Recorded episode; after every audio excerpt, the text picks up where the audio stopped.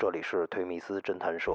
在我们辖区有一个卖淫女，死了之后，她家里人报了警。她跟嫌疑人发生性关系的时候，这个嫌疑人必须要求她不能动。勒死之后呢，他会尽量保持尸体的完整，弄到拉杆箱里，把这个女的反关节了给掰折了。他会觉得这女孩像没有死一样，他要给她换上各种各样的衣服，完事陪着她睡觉，还给这些女的化妆，直到这女的有味儿了，他才把她弄到洗手间里再解剖。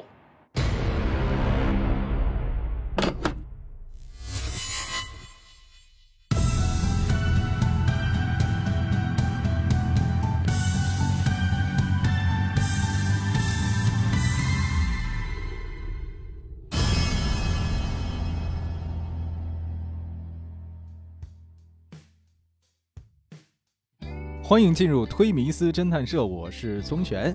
今天呢，我们邀请到的这位嘉宾啊，他既是一位警察，同时呢，还是一位作家。他就是大名鼎鼎的作家赵敢鹅。鹅哥你好，哎，你好。熟悉刑侦类作品的小伙伴对他的名号一定非常熟悉。今天我们特别有幸啊，请鹅哥来做客我们的节目，跟大家聊聊他笔下那些案子背后的东西。好，没问题。跟大家自我介绍一下，我叫赵敢鹅，我是一名重案刑警。现在，呃，去年十二月份刚出了一本书，叫《大侦探赵敢鹅》，大家在各大平台都能搜到这本书，希望大家多多支持。这本书的副标题啊，叫做《重案组的人性档案簿》，哎，这个就是探寻一些大案要案它背后这些人员的动机是什么，写的非常的详细啊，大家可以来这个看一看。反正我看了，感觉特别过瘾。比较喜欢哪个故事？拉杆箱那个吗？拉杆箱那个是其中一个，还有比如说这胡同延绵十三年。特别让我想起那个去年有一个大热的电视剧，叫《沉默的真相》，有点那个意思。今天您准备给我们讲讲哪个？先说一个吧，拉杆箱这个吧。行，那咱先从拉杆箱开始。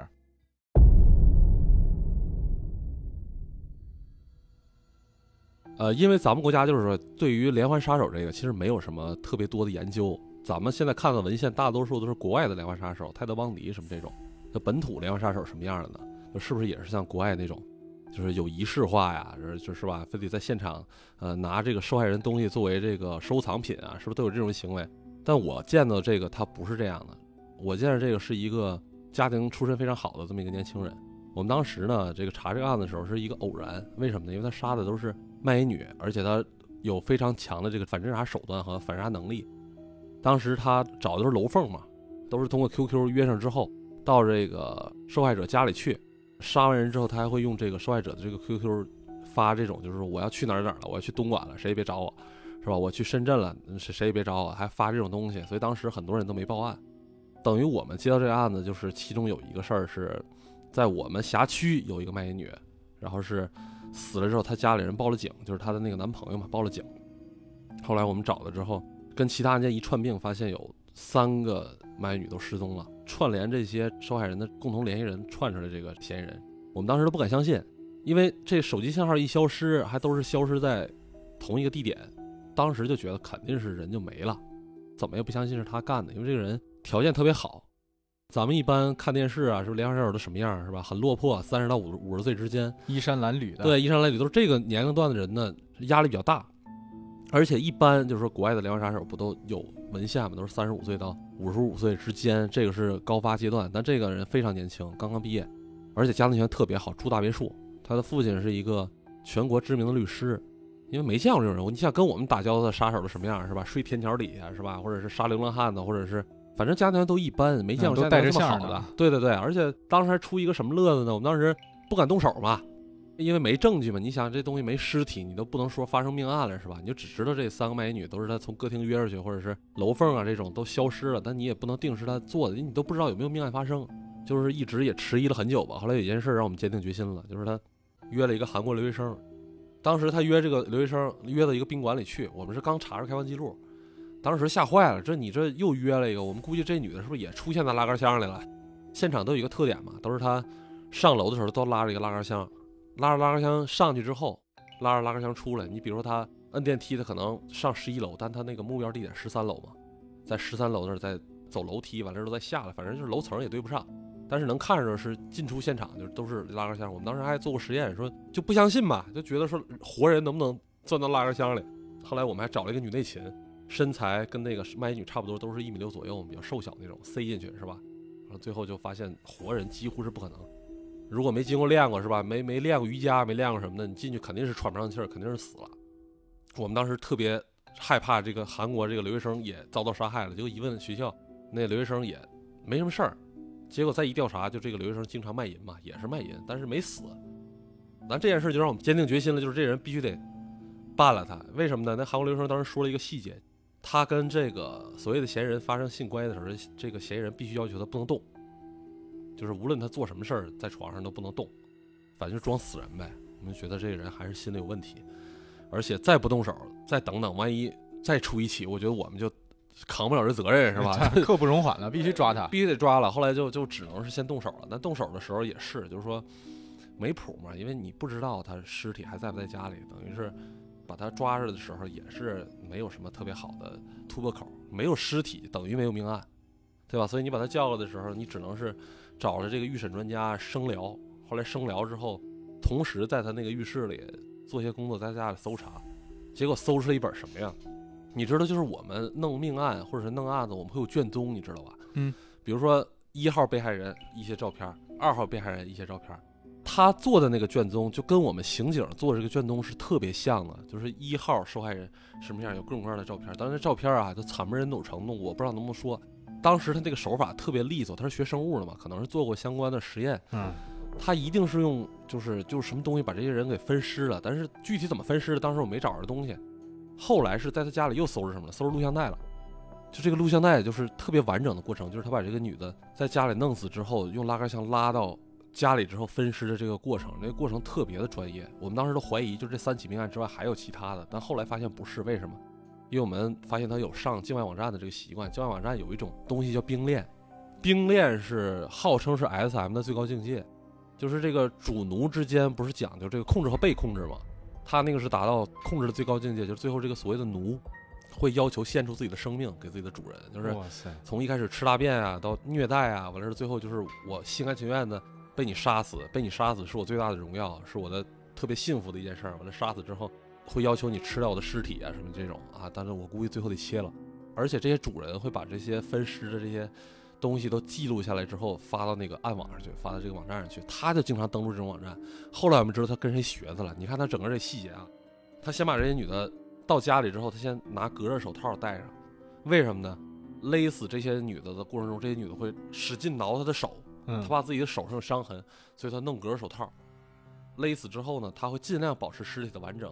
把他弄到拉杆箱里，后来他说他特别心疼，因为他弄到拉杆箱里，有时候他不得不把这个女的反关节了给掰折了，完了再带回来。带回来之后，他会觉得这女孩像没有死一样，他要给她换上各种各样的衣服，完了陪着睡觉，还给这些女的化妆，直到这女的有味儿了，他再把她弄到洗手间里再解剖。就一般分尸好像都挺难的事儿，为什么在他手里那么容易？他也没用什么锯啊什么这些，他就像知道人身上哪些关节。很好切一样，就拿一个特别锋利的手术刀，这事儿就都办了，就把那个尸体就是脑袋摆最上面，然后躯干摆在下面，就是像一个仪式一样。他解剖之后完了之后，全程拿录像带都拍下来，把这个东西还留着。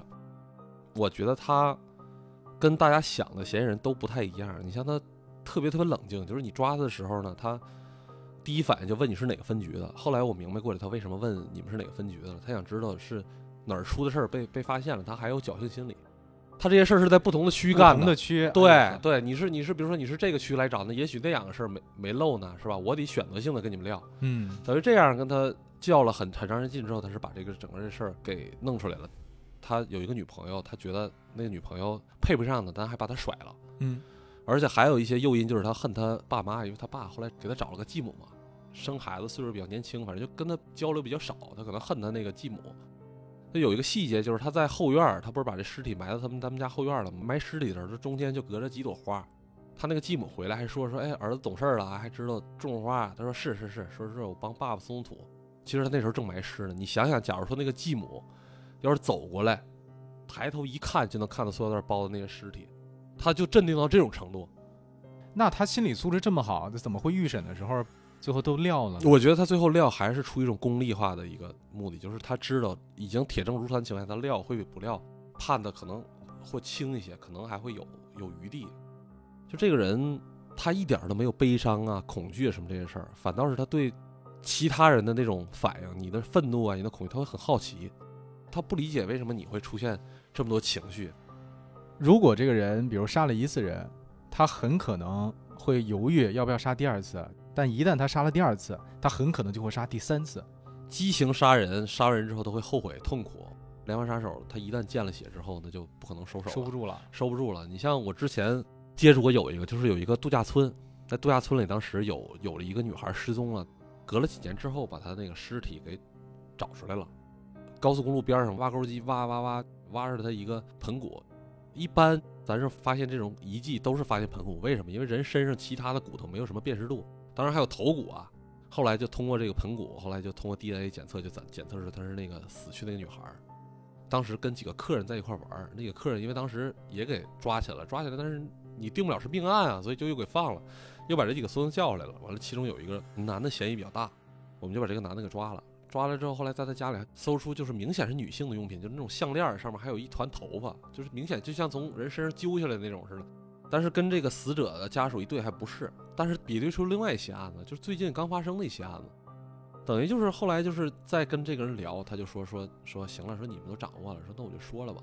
嗯，这个这个男的是一个医生，当时杀了第一个人之后就收不住手了，就老想这事儿，老想着他也不是不害怕，他也有点害怕，但他老想着这个事儿。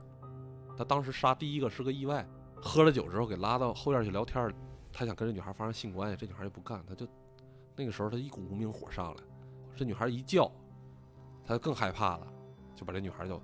掐死了，掐死了之后就给埋到高速公路旁边了。我看您这本书啊，后面有一个特别长的一个故事，对啊，绵延了十三年，叫《胡同杀人回忆》，对对，是吧？对，这个故事里好像刚开始